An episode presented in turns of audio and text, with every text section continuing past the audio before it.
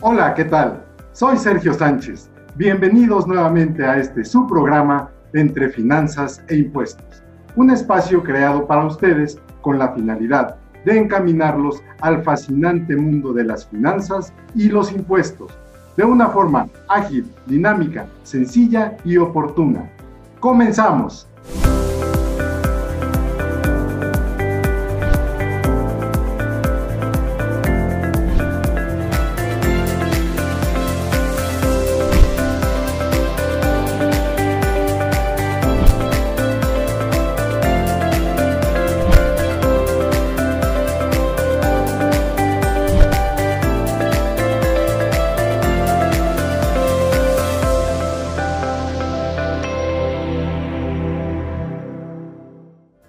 Gracias por estar con nosotros en este su programa Entre Finanzas e Impuestos.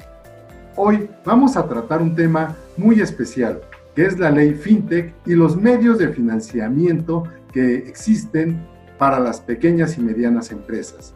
Esta ley FinTech, de promulgarse, nos va a dar la ventaja de poder obtener créditos por medio de entidades de financiamiento a través de la tecnología para tal efecto, vamos a contar con un invitado muy especial. Él es el maestro José Antonio Quesada Palacios, actualmente titular de la Vicepresidencia de Política Regulatoria en la Comisión Nacional Bancaria.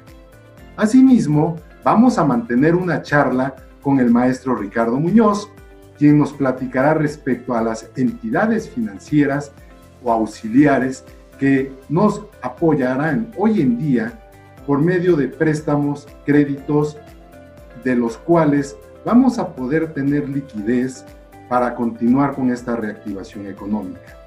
Asimismo, la acostumbrada presencia del maestro Hamlet González en Llevando el Derecho hasta su casa y la cápsula con Romy. No se vayan, este programa va a estar muy interesante.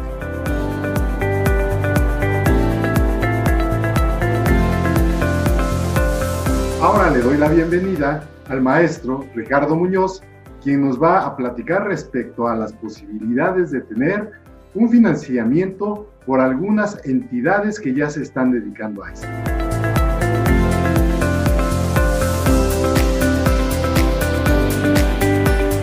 Hoy nos acompaña Ricardo Muñoz, quien es maestro en impuestos y nos va a platicar acerca de esas entidades financieras que algunas están reguladas y otras no, y de las cuales también podemos obtener medios de financiamiento.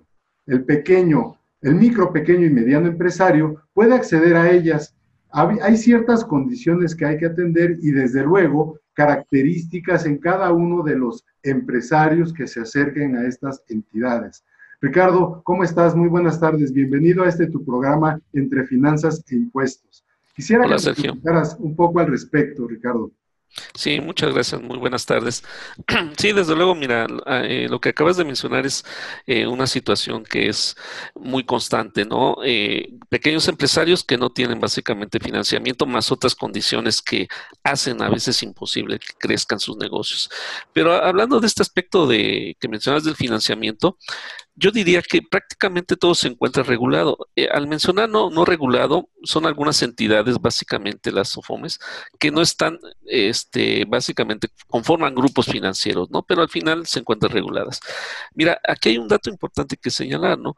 Si es cierto que existe banca este, formal y todo, no toda esta penetra a la microempresa.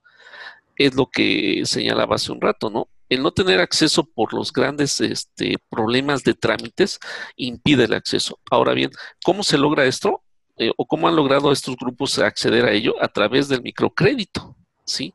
Eh, la banca de desarrollo ha estado impulsando mucho esta figura y eh, en sustitución, en cuanto a garantías, se plantean los créditos solidarios. ¿Sí? Lo cual quiere decir que cuando eh, algún eh, participante del grupo no llega a cubrir el pago del crédito, pues obviamente el grupo es solidario y responde por ello, ¿no? Entonces eso ha garantizado un tanto la fuente de repago. Eh, no son grandes créditos, son créditos básicamente, podríamos decir que inclusive hasta la palabra en ocasiones, ¿no?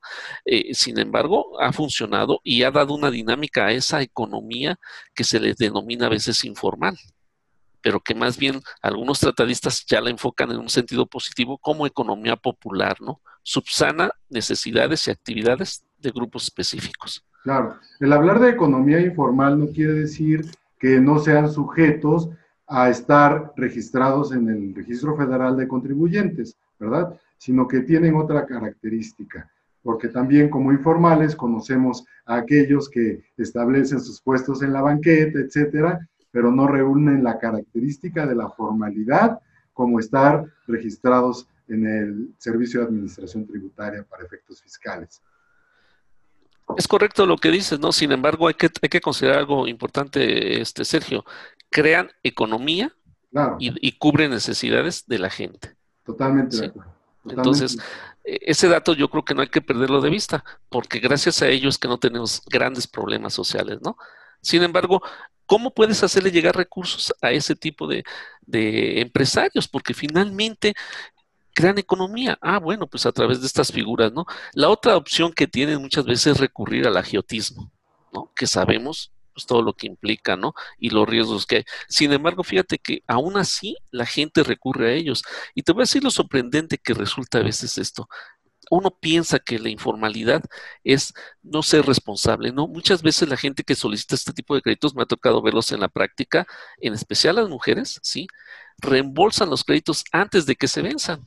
¿Para qué? Para que les puedan volver a prestar e inclusive aumenten el monto del crédito. Entonces, hay una realidad en la cual muchas veces, obviamente, pues no estamos tan eh, sensibles a ella, pero esa dinámica en este tipo de economías verdaderamente hace que este, este país funcione también, ¿eh? o sea, no, que no se nos escape eso. Claro, claro. Eh, las, aparte del sector informal, pues ha de haber otros sectores, como el sector primario, que también puede ser beneficiario de este tipo de crédito que otorgan las entidades que has mencionado. Es correcto, sí, eh, eh, porque mira, ahora actualmente lo hemos visto que el sector primario eh, no es que se haya abandonado, simplemente aquellas características que tenía el gobierno federal hace un rato de apoyar a través de subsidios, pues han ido desapareciendo, ¿no? Sin embargo, obviamente la apertura del crédito sigue, lo que sí es importante señalar es de que existe la condición en el sector primario de que no todos los productores o la gente del campo está formalmente constituido, ya sea como una entidad jurídica, si es que lo, existe, o bien como una persona física. Entonces, ello es esta falta de, formalidad a veces limita el crédito o el acceso a, no solamente a crédito, sino a diferentes situaciones de apoyo para este sector. Eh, básicamente hay una institución que ha sido líder durante mucho tiempo, que se denomina FIRA, que depende del Banco de México, la cual esta institución ha apoyado no solamente con créditos, esa es la esencia del crédito, ¿no? Pero también con, aspectos tecnológicos al sector primario, ¿no? Entonces, eh, eh, es lo que ha permitido también que el sector primario vaya incorporándose. en estas famosas cadenas de valor que ellos les llaman, ¿no? una de las esencias importantes es que ellos buscan dispersar crédito esencialmente para actividad este, eh, primaria. Sin embargo, sabemos que hay ocasiones que, por ejemplo, en el sector campo, no todo puede darse en un momento, o es constante, más bien dicho, sino es por temporalidad. Entonces, en esos huecos, cuando no hay una cierta actividad o posibilidad, surge la necesidad de un crédito para poder tener una actividad secundaria. Pues ahí es donde operan las dispersiones de crédito a través de microcrédito de figuras eh, formales, el FIRA, ¿no? Y con ello logra subsanar un poquito esa falta de recursos constante eh, a las familias del sector primario, ¿no? Bien. Sabemos que muchas veces y tradicionalmente la banca pide algún tipo de garantía. Eh, en estos créditos seguramente no existe este tipo de garantía.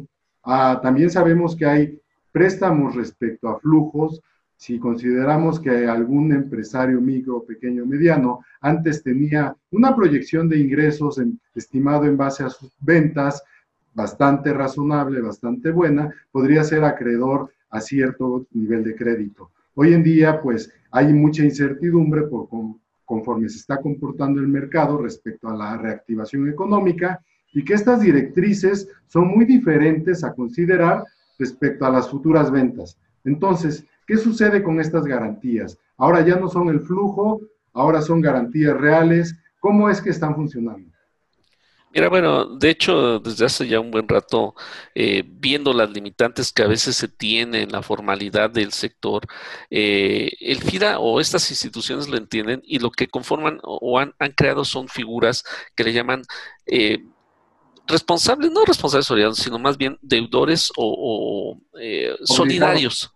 Sí, acreedores solidarios, ¿no? En el cual, pues como lo comentaba hace un rato, obviamente el grupo que se conforma eh, responde de manera solidaria para que se, se dé este, la posibilidad de estos créditos, ¿no? Eso es una, una, una, un avance importante, ¿no? Porque si, como es muy normal en ocasiones, ¿no? La, la gente que emprende un pequeño negocio, pues, ¿qué garantías reales puede otorgar, ¿no? Están muy limitados. Entonces, a través de estos grupos solidarios se crea esa, esa, esa opción para poder tener acceso. Son, eh, de hecho, créditos muy blandos y básicamente eh, los han caracterizado como si fueran al consumo, ¿no?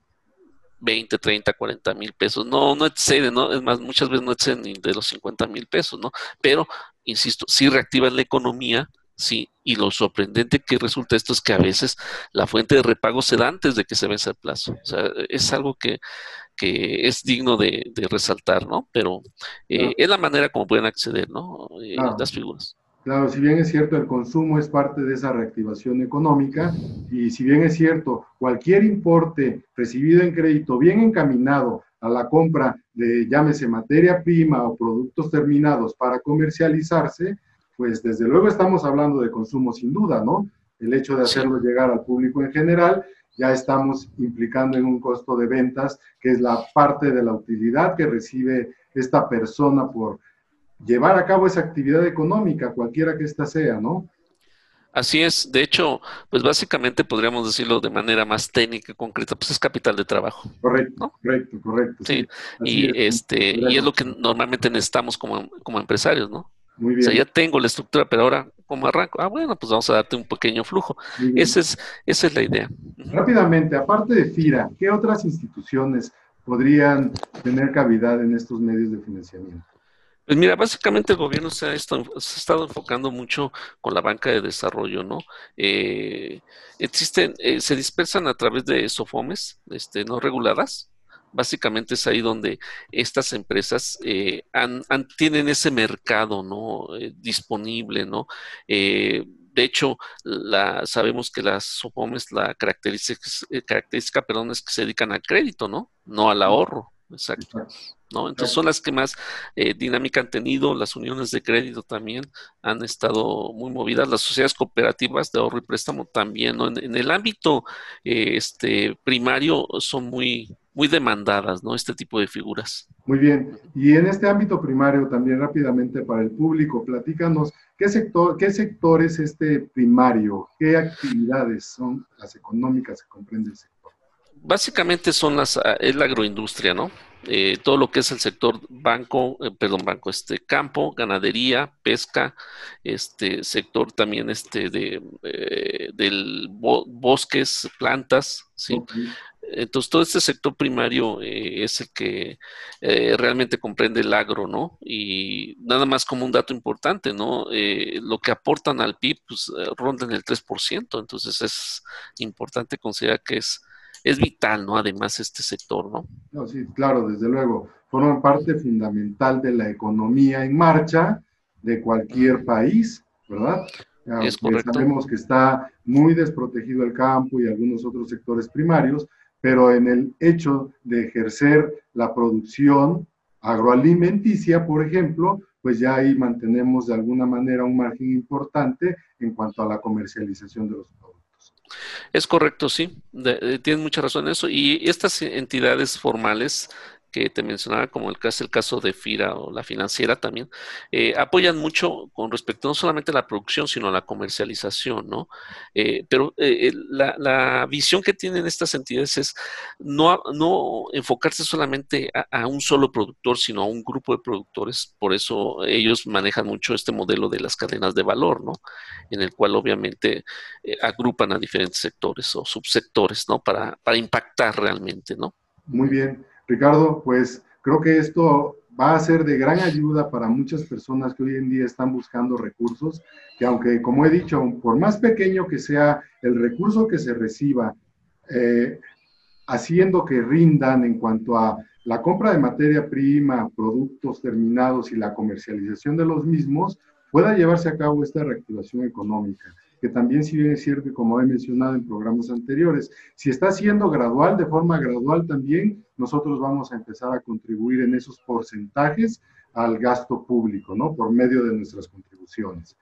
Así que, bueno, yo creo que lo más importante hoy en día es la economía de las personas, que no se vea afectada, que puedan seguir adelante con una actividad que represente para ellos un ingreso y por más pequeño que este sea, también hay que considerar la capitalización, ¿no? La capitalización que implica el que ese beneficio, por poco que se obtenga, se pueda seguir eh, en financiamiento para obtener más productos, más, más, más este, materia prima y hacer crecer esa utilidad gradualmente. ¿Ok? Así es, Sergio. Yo creo que es importante ponerle atención a, a este sector porque, insisto, o sea, es sector economía popular que cubre unas necesidades de gran parte de la población, más del 60% de la población, ¿no? Y inclusive eh, eh, por ese porcentaje anda la generación de empleos, imagínate, ¿no? Claro. Si no, impacta, entonces el apoyo tiene que ir ahí, ¿no? También. La generación de empleos y ahora los desempleados que también pueden votar. Se van a incorporar seguramente. Entonces, perdón, imagínate, esta gente que, que, va a tener problemas ahora, desafortunadamente, de, de no empleo, pues va a buscar una, una, salida por ahí y si no tiene apoyo financiero. Totalmente de acuerdo. Ok, Ricardo, pues muy valiosa tu aportación, tu intervención en este programa, que también es tu espacio entre finanzas e impuestos. Trata de llevar siempre un mensaje, alguna parte en la que el empresario micro, pequeño y mediano pueda haberse beneficiado en estos consejos, en estas sugerencias para obtener ciertos beneficios. Ricardo, muchísimas gracias. Este es tu espacio y seguimos en contacto. Muchas gracias. Te agradezco, Sergio, y que estén bien. Saludos a todos. Buena tarde.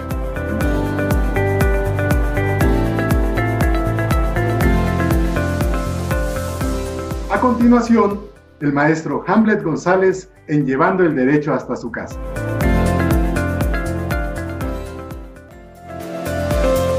Bienvenidos, soy Hamlet González y hoy en Llevando el Derecho hasta tu casa hablaremos qué son los SOFIPOS.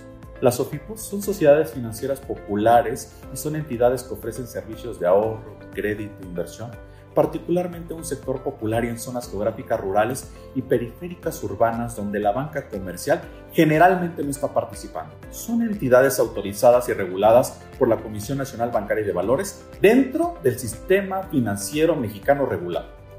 Son instituciones de microfinanzas constituidas como sociedades anónimas de capital variable que operan mediante la autorización que les otorga la Comisión Nacional Bancaria de Valores conforme a la facultad que confiere el artículo 9 de la Ley de Ahorro y Crédito Popular, previo dictamen favorable otorgado por la Federación.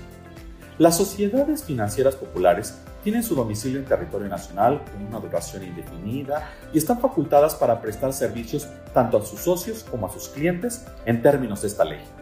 En su carácter de sociedades anónimas, deben cumplir también con lo que establece la Ley General de Sociedades Mercantiles, ya que son empresas privadas y su capital se integra con las aportaciones que hacen sus accionistas. ¿Cuál es el objetivo de las SOFIPOS?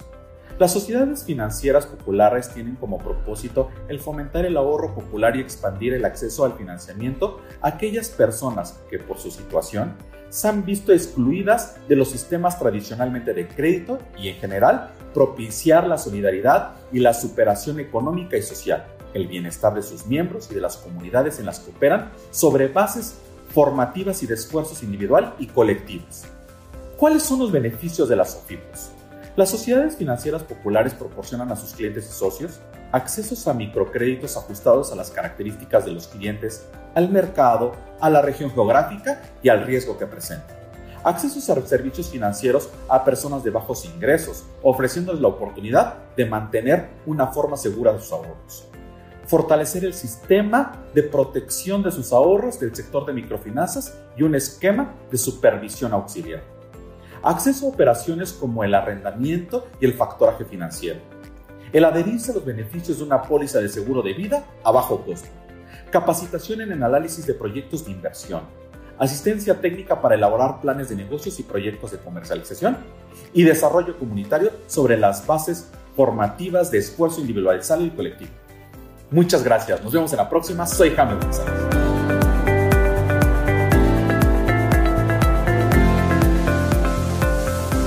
Hoy nos enfrentamos no solamente a una crisis sanitaria derivada de la pandemia de la COVID-19, también estamos enfrentando una de las crisis más grandes a nivel mundial e históricas de la humanidad, pero sobre todo en este país, en México.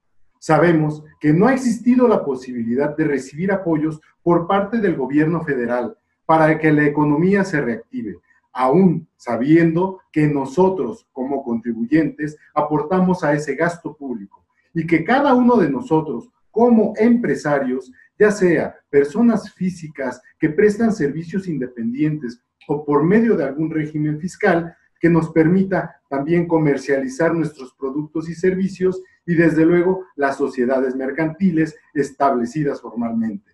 Todos estamos haciendo lo propio para salir adelante con nuestros negocios, pero sobre todo con nuestras economías y que si bien es cierto, estas economías van a redundar en los impuestos que paguemos, por lo que en programas anteriores he de repetir que la participación tributaria por parte del desarrollo de nuestras actividades económicas no va a ser precisamente la que tenían contempladas nuestras autoridades antes de esta pandemia.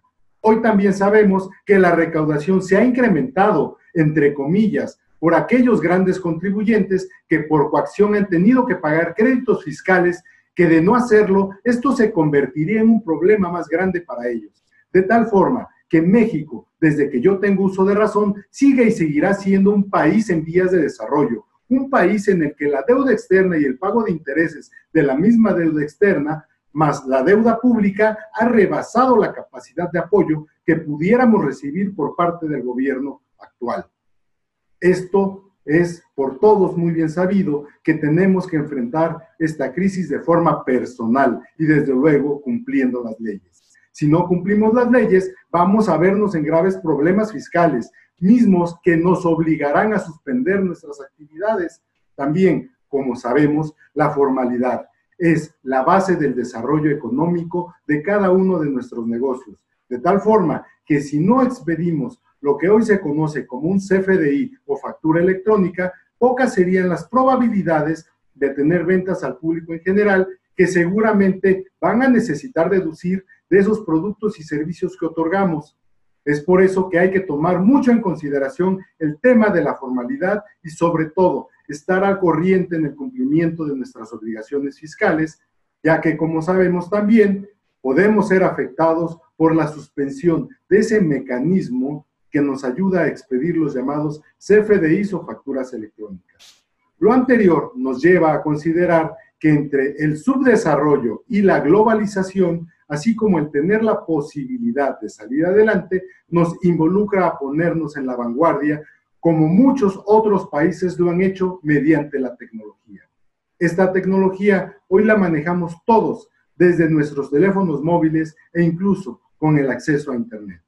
En el sector financiero se han preocupado y ocupado de mantenerse a la vanguardia en estos sistemas tecnológicos para poder desarrollar plataformas en las que nuestras operaciones se puedan llevar a cabo y hacer un poco más fácil la administración de nuestras empresas o simplemente como micro o pequeño empresario al tener acceso a medios financieros.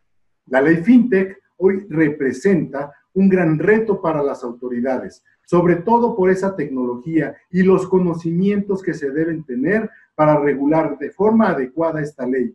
Y sabemos que mediante la correcta aplicación vamos a tener beneficios no solamente por entidades financieras como bancos, sino por otras entidades como Sofipos, que son entidades que ofrecen servicios de ahorro, crédito e inversión, particularmente a un sector popular en zonas geográficas rurales y periféricas urbanas donde la banca comercial generalmente no está participando. Son entidades autorizadas y reguladas, reguladas por la Comisión Nacional Bancaria de Valores. Para conocer más de este tema, hoy vamos a tener la participación del maestro José Antonio Quesada Palacios, quien es titular de la Vicepresidencia de Política y Regulación de la Comisión Nacional Bancaria, que nos explicará más a detalle este mecanismo de la ley FinTech. Démosle la bienvenida.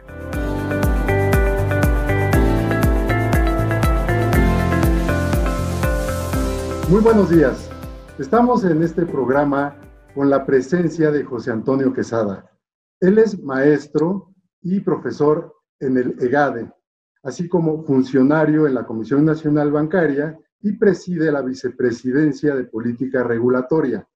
Hoy José Antonio nos va a platicar respecto a la ley FinTech. Esta ley que finalmente trata de regular las operaciones financieras por medio de la tecnología. Y desde luego, ante esta pandemia, es urgente dar las facilidades normativas para digitalizar la atención a los clientes. Hola José Antonio, ¿cómo te va? Muy buenos días. Muy buenos días, Sergio Antonio. Un gusto estar contigo y con todo tu auditorio. Muchísimas gracias. Pues estamos ante una situación realmente un tanto comprometedora para las pequeñas y medianas empresas, porque a pesar de que sabemos que no hay liquidez en el mercado, que las actividades se van a ir se van a ir dando de forma gradual respecto a los colores del semáforo, la economía está detenida. Y la ley FinTech podría ser un trampolín de salvamento para muchas empresas y puedan reactivar esa economía por medio de esta tecnología y desde luego regulada por la ley FinTech, en donde se previene que se puedan llevar a cabo operaciones, inclusive de créditos, para que las empresas puedan continuar con, este, con esta evolución económica. ¿Nos podrías platicar un poco al respecto, ya que seguramente el público no conoce bien los términos de esta ley? Con mucho gusto. Sí, con mucho gusto, Sergio Antonio. Mira, eh, la ley FinTech que como tú conoces eh, fue aprobada en, 17 por eh, el, presidente Peña en marzo, eh, tuvo que esperar a que hubiera una serie de disposiciones secundarias para que se pudieran fortalecer algunos aspectos como la parte de su operación, que pudieran manejarse con los más altos estándares de seguridad cibernética eh, y al mismo tiempo eh, que pudiéramos garantizar eh, que van a ser vehículos que puedan transaccionar de manera confiable con la gente. Al mismo tiempo, pues también viene toda la adecuación en la parte del capital con el cual tienen que operar para precisamente pues, poder mantenerse en una situación donde pueda haber alguna insolvencia en, sus carteras. Entonces, no, no, no ha sido fácil el camino de las empresas fintech, sin embargo, te puedo decir que ese es el futuro. Eh, yo creo que eh, no solo los bancos eh, se han dado cuenta de que tienen esta avenida que no es ni la banca electrónica ni la banca digital, sino ya es completamente una banca este, que esté completamente en una plataforma que pueda ser operada sin sucursales, sin, sin cajeros, eh, sin, sin, empleados este, físicamente. Entonces el tema de los call centers ha cobrado mucha, mucha relevancia. Y volviendo al tema de las empresas fintech, pues tú conoces que precisamente desde la eh, de la ley a la fecha ha habido algunas empresas que han estado operando y que ahora eh, están en este proceso de autorización por parte de la Comisión Nacional Bancaria para que este, aquellas que puedan tener estos estándares que te refería puedan seguir operando y aquellas que no lo cumplen pues dejen de estar en operación. Así que es una prueba este, que esperamos que la mayoría pase, la mayoría que cuente con esta solvencia operativa y de esta forma pues puedan estar dando este servicio que hubiera sido maravilloso, que hubiera sido algo que ya tuviéramos listo eh, previo a la pandemia, porque pues yo creo que esto hubiera ayudado mucho a la inclusión y a la operatividad eh, de, las mismas y nos hubiera ayudado en estos momentos. Pero bueno, estamos donde estamos, eh, no, no salieron las autorizaciones antes por distintas razones, como te digo, muchas porque faltaba regulación adicional. Y bueno, pues afortunadamente ya, ya estamos en ese proceso porque además este tema de la pandemia pues llegó para quedarse, seguramente tú lo has notado, que la gente ha cambiado de hábitos, la gente ha cambiado de forma de, vivir, este, ya, ya hay cosas que nos gustan, como esta que estamos haciendo tú y yo a distancia, que hace 10 años hubiera sido imposible y yo hubiera tenido que ir a tu cabina a hacer la entrevista. Y pues no, la, la realidad es que el mundo digital llegó para quedarse y es ahí donde eh, las empresas fintech van a tener este margen de operación. Claro, y no solamente las empresas fintech, ¿verdad? Sino todo el empresariado mexicano. Sabemos que el grueso de las empresas legalmente constituidas forman parte de la pequeña, mediana y la pequeña y micro, pequeña y mediana empresa. De tal forma que ellos tienen que empezar a innovar con la tecnología que también esté al alcance de sus manos y esta es una opción. Esta es una opción porque finalmente entiendo que les va a ayudar a llevar a cabo sus operaciones financieras, como lo acabas de mencionar, desde sus propias eh, ubicaciones, desde sus propias oficinas, de tal forma que inclusive hasta créditos se podrían obtener, ¿no? Sí, sin duda, sin duda. Fíjate que precisamente no tiene ni una semana que, la Comisión Nacional Bancaria eh, emitió una flexibilidad eh, regulatoria para que los bancos puedan hacer su onboarding remoto, es decir, toda la parte de, aceptar nuevos clientes con algunas características de un tipo de cuenta específico este, y que de alguna manera puedan transaccionar eh, de, manera remota. Esto ya se había dado también para las OFIPOS y aunque estas flexibilidades eh, son durante el tiempo que dure la pandemia, la realidad es que el proyecto de ley el proyecto, perdón, de disposición está en CONAMER. Entonces, eh, es muy similar al que acaba de salir en la flexibilización. Y con esto lo que te quiero decir es que después de que pase el periodo de la pandemia y la flexibilización deje de operar, lo que va a quedar, pues, es la disposición que está en CONAMER, que es básicamente la misma. Entonces, ¿a qué te quiero llevar? Pues que la forma de operación que estamos teniendo de emergencia para transaccionar de manera digital, pues llegó para quedarse. Llegó para quedarse y efectivamente ahí es donde van a poder hacer una serie de transacciones los empresarios de, de, todo tamaño, pues para tener los servicios de la banca más asequibles. Sin duda, hoy día eh, los empresarios están más preocupados por el tema de la liquidez y han estado muy pendientes de las prórrogas que, que se han estado dando para tener de cuatro a seis meses eh, eh, sin pago de, los créditos eh, y, sin mandarse a buró. Este, entonces, ahorita, pues lo que se ha preocupado básicamente la, la, parte económica, pues es en cuidarlos en cuanto a sus recursos, pero en la, en la parte transaccional, pues como bien dices tú, es efectivamente la manera de operar hacia adelante, la parte digital. Muchas de estas reestructuras se dieron por vía telefónica, a través de los call centers y, y, y, y, yo creo que hay cosas que se notaron como que algunos call centers estaban rebasados precisamente en la cantidad de usuarios que pues los bancos tenían previsto, pero no a tal nivel. Entonces, eh, lo que te quiero decir es que cada día ya se paran menos los clientes en las sucursales para trámites muy específicos, pero ya lo pueden hacer a través de este tipo de, de, dispositivos. ¿no?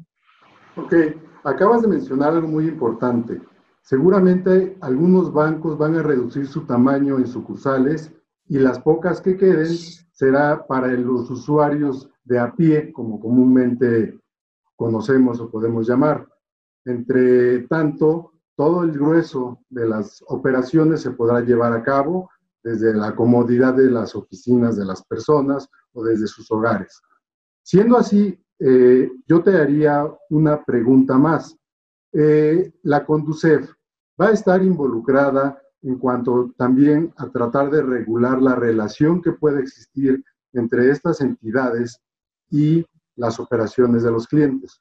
Sí, efectivamente. La Conducef ha estado muy involucrada desde el principio en la manera como eh, los bancos han estado operando y cómo es que ellos han estado eh, pues eh, apoyando a los usuarios de los servicios financieros. Déjame decirte que para mí esta pandemia ha sido una gran oportunidad y yo espero que así lo haya sido para todos los negocios, pero por lo menos para el sector financiero, ha sido un gran momento, un gran laboratorio para saber eh, cuál es el recurso necesario que necesitan. Y tú estabas hablando de sucursales.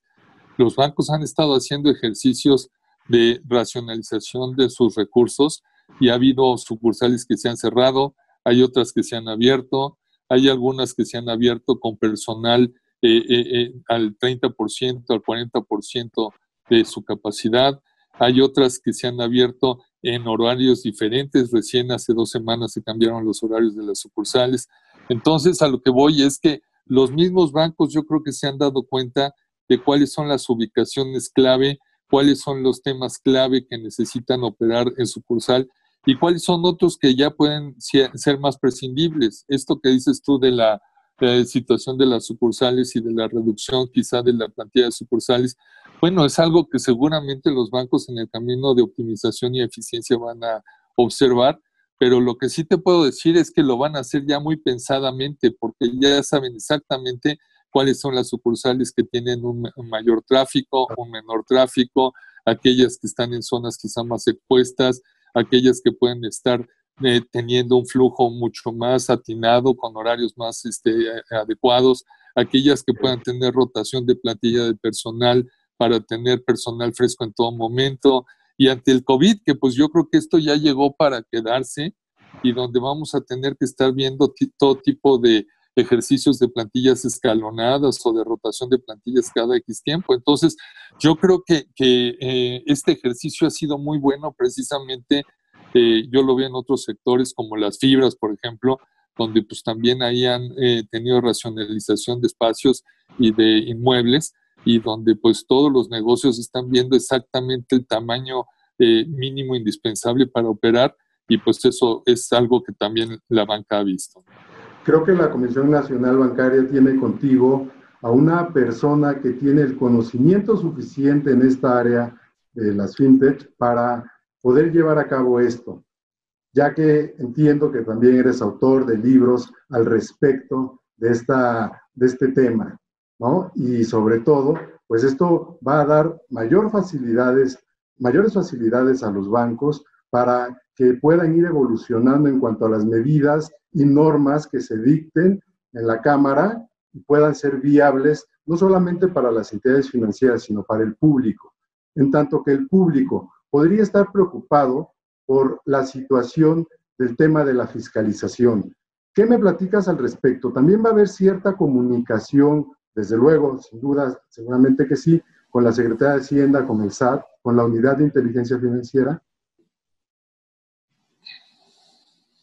Sí, cómo no. Mira, eh, comenzando por lo que mencionabas del libro, precisamente el libro Normatividad Bancaria para el 2020 eh, salió primero en su versión digital y después se estará surtiendo a las bibliotecas. Y te comento esto porque pues aquellos de tus, eh, de tus eh, eh, gentes que, que, estén muy interesadas en el tema, pues lo podrán descargar de manera gratuita y podrán conocer más de, del tema fintech. Entonces eso pues está a disposición de ustedes y tú sabes ahí este, la liga, si quieres te la paso para que en su caso la puedan descargar quienes así lo deseen. La parte que corresponde a, a el tratamiento impositivo, sí, sí, sin duda este, yo creo que aquí eh, el SAT eh, ha tenido también una coordinación muy importante con nosotros en la forma como estos vehículos van a estar operando. Y pues una de las primeras preguntas que salían eran, este, pues hay algunas de las fintech no tienen eh, domicilio fiscal, ¿no? Y entonces, este, ¿a dónde les giro los oficios? O este, pues todo lo que son sus recursos, cómo los tomo, como capital o como inversión generan este, pagos de dividendos o generan intereses, este, y, una serie de temas que sí, seguro, seguramente el SAT se estará pronunciando en breve y nosotros estamos tomando su, opinión también pues para eh, estar verificando que estos eh, distintos vehículos fintech pues cumplan con todo lo establecido por la ley y, pues que de esta manera pues estén entrando eh, a, la, a, la, formalización de la economía vía un brazo más o una extensión del sector financiero como serían estas empresas fintech. Sabemos que hoy en día la ley no tiene regulada esa parte, ¿no? La parte de la tecnología, la parte electrónica, las, las transacciones con monedas virtuales y todo esto va a llegar a acoger esta ley, seguramente, ¿no? Sí, sí, estoy eh, completamente convencido de que el SAT sabe de estos temas y que este es solo cuestión de tiempo para que puedan este, emitir las disposiciones que correspondan para cubrir estos eh, huecos que pues como te digo son cosas muy nuevas. Este tema de las fintech pues apenas las estamos operando, las estamos autorizando. Entonces yo espero que, en la segunda parte del año ya estén aquellas que son autorizadas y pues seguramente al, al, mismo paso este, el SAT estará emitiendo las disposiciones correspondientes para que sepan cuál es su marco de actuación exactamente para fines fiscales. ¿no? Se llegará a tomar la medida que se planteó en un principio del año respecto a la emisión de la factura electrónica o CFDI por medio de las terminales bancarias. Sabemos que esto fue una iniciativa que nació por parte de la Asociación Mexicana de Bancos y que hoy pues no se llevó a cabo y con esta tecnología, con esta ley, con nueva normatividad, seguramente podría suceder algo al respecto. Sí, yo creo que em, de nuevo vamos a tener una evolución de muchos temas que tienen que ver con la operatividad de los mismos bancos en plataformas digitales, como también de las mismas empresas fintech. Entonces, a lo que voy es, estaba yo haciendo precisamente estos días el recuento de la cantidad de normativa que ha estado saliendo desde que comenzó la pandemia y es una eh, cantidad impresionante de disposiciones que se han sacado en distintos temas. Entonces, a lo que voy es, eh, yo creo que vamos a seguir eh, con, este, con este paso. Te decía yo que eh, pues este tema de la pandemia este, llegó para quedarse, no, no necesariamente desde el punto de vista de la salud, pero sí desde el punto de vista de la operatividad, que los clientes pues, van a preferir más tener transacciones que puedan hacer de manera remota, de manera cómoda, pero al mismo tiempo de la mejor y más segura forma. Entonces, todo eso lo tenemos que adecuar en disposiciones, en regulaciones, y yo lo que te diría es que es el, el, el, usuario de los servicios financieros pues está cambiando mucho su perfil. Si tenías eh, gentes eh, de mi edad o mayor, y así con el, pelo ya bastante blanco, que se rehusaban o rechazaban ir a eh, un dispositivo para hacer sus operaciones porque todavía preferían la cercanía del funcionario bancario para hacer sus transacciones, esto que ha pasado cambió su forma de ver porque se forzaron a entrar a través de los dispositivos móviles. Entonces, yo te puedo decir que lo que hemos vivido ha sido un gran empujón hacia la digitalización y, bancarización a través de estos medios, que en mi generación era quizá más difícil, en las generaciones arriba también, pero en las generaciones jóvenes es el pan nuestro de cada día. Ellos ya nacieron con esta tecnología y ellos todo lo quieren hacer a través de estos dispositivos. Así que yo te puedo decir que eh, la transaccionalidad a través de los medios electrónicos eh, seguramente se ha disparado, todavía no tenemos datos, pero seguramente se ha cuadruplicado o quintuplicado y esto seguramente va a seguir por este camino. La tecnología que usa Banco de México llamada CODI va involucrada también en esta normatividad. Fíjate que, que CODI ha sido eh, muy afortunado en su diseño y yo creo que lo que nos ha faltado pues es precisamente el eh, dar más incentivos para que la gente entienda eh, de, la, de, los beneficios de su uso. en algún otro momento tú me comentabas del tema del efectivo. Fíjate que el efectivo es algo que en algunos países están viendo la manera de reducirlo o desaparecerlo. Yo creo que en México todavía eh, es remoto, pero, pero ese es el camino. Y te digo que es remoto porque todavía hay poblaciones alejadas y población vulnerable que lo utiliza mucho para su transporte o lo utiliza mucho para ir a máquinas tragamonedas a sacar sus alimentos. Sin embargo, eh, yo creo que algo que deben de, entender también es que el operar por CODI es más seguro y precisamente en las sucursales de aquellos bancos, y, ahí está el caso del Banco del Bienestar que dispersa mucho en efectivo, tienen más ilícitos precisamente porque los amigos de lo ajeno eh, ven que es más fácil sustraerlo y en aquellos casos donde la transacción es digital, como podría ser el caso de CODI, pues es mucho más complicado.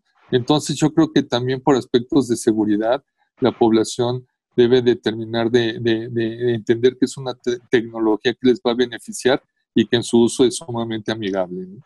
Muy bien, pues estamos ante una era de cambios, ante un momento indiscutiblemente trascendental no solamente para México, sino para el mundo.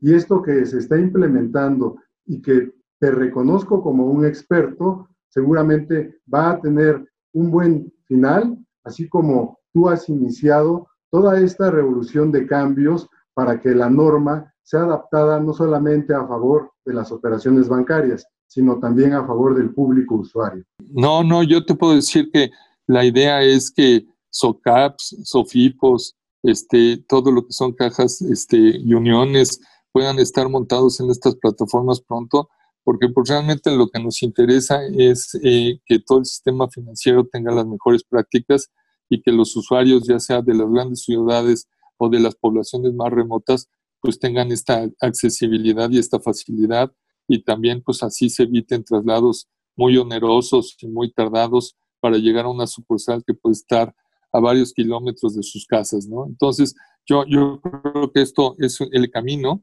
y lo único que nos queda pues es acelerar el paso para trasladarle este beneficio a toda la población, Sergio Antonio. Muy bien, pues José Antonio, te agradezco muchísimo tu tiempo, esta amplia explicación que nos has dado, porque sin duda todas las personas deben saber a qué nos vamos a enfrentar con estos cambios de la COVID, de, bueno, que se han dado por la COVID, por la pandemia misma y que estamos en necesidad de evolucionar.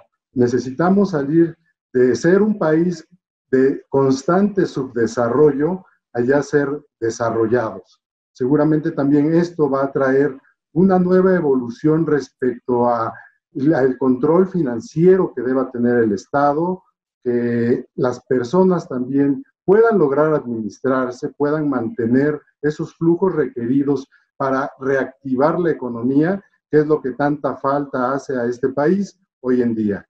Te agradezco mucho tu apoyo, tu colaboración. Este es tu espacio entre finanzas e impuestos. Trata de llevar lo más novedoso al público de forma sencilla para que podamos estar al día en cuanto a los cambios que se puedan suscitar a favor de todos nosotros.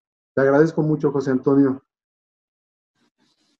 Un gusto estar con tu auditorio, Sergio Antonio. Eh, espero que les haya sido interesante esta charla y quedo también a tus órdenes. Cómo no, muchísimas gracias. Que tengas un muy buen día.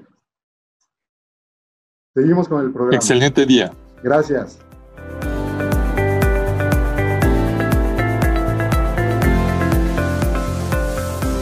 Ahora, la cápsula con Romy, en Salud Financiera.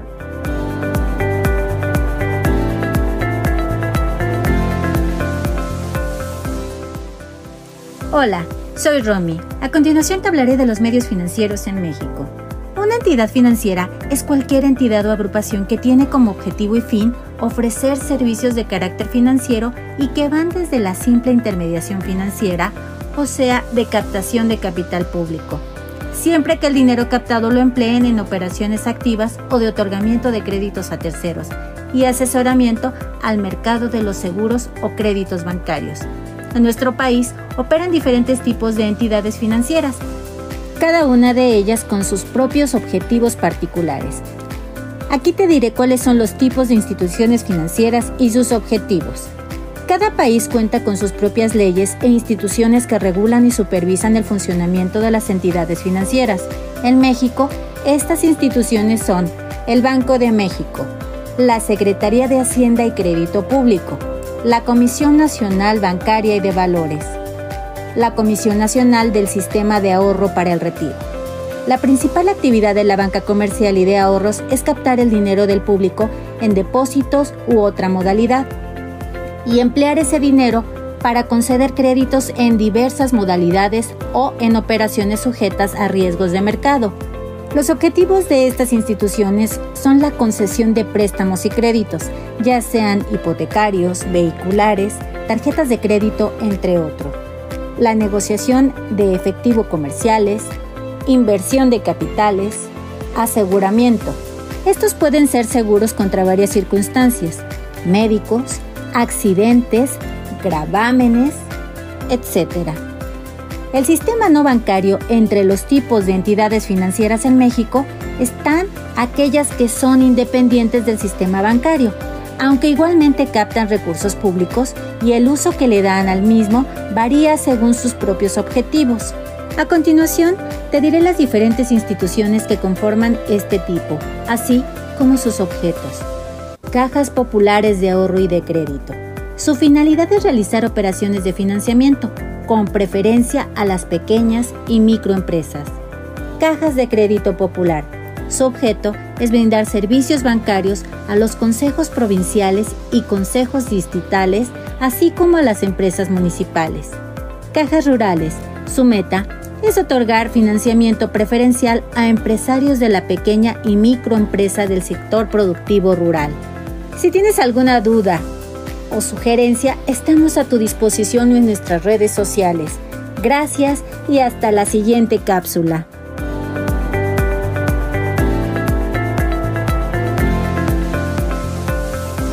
Lamentablemente hemos llegado al final de este programa.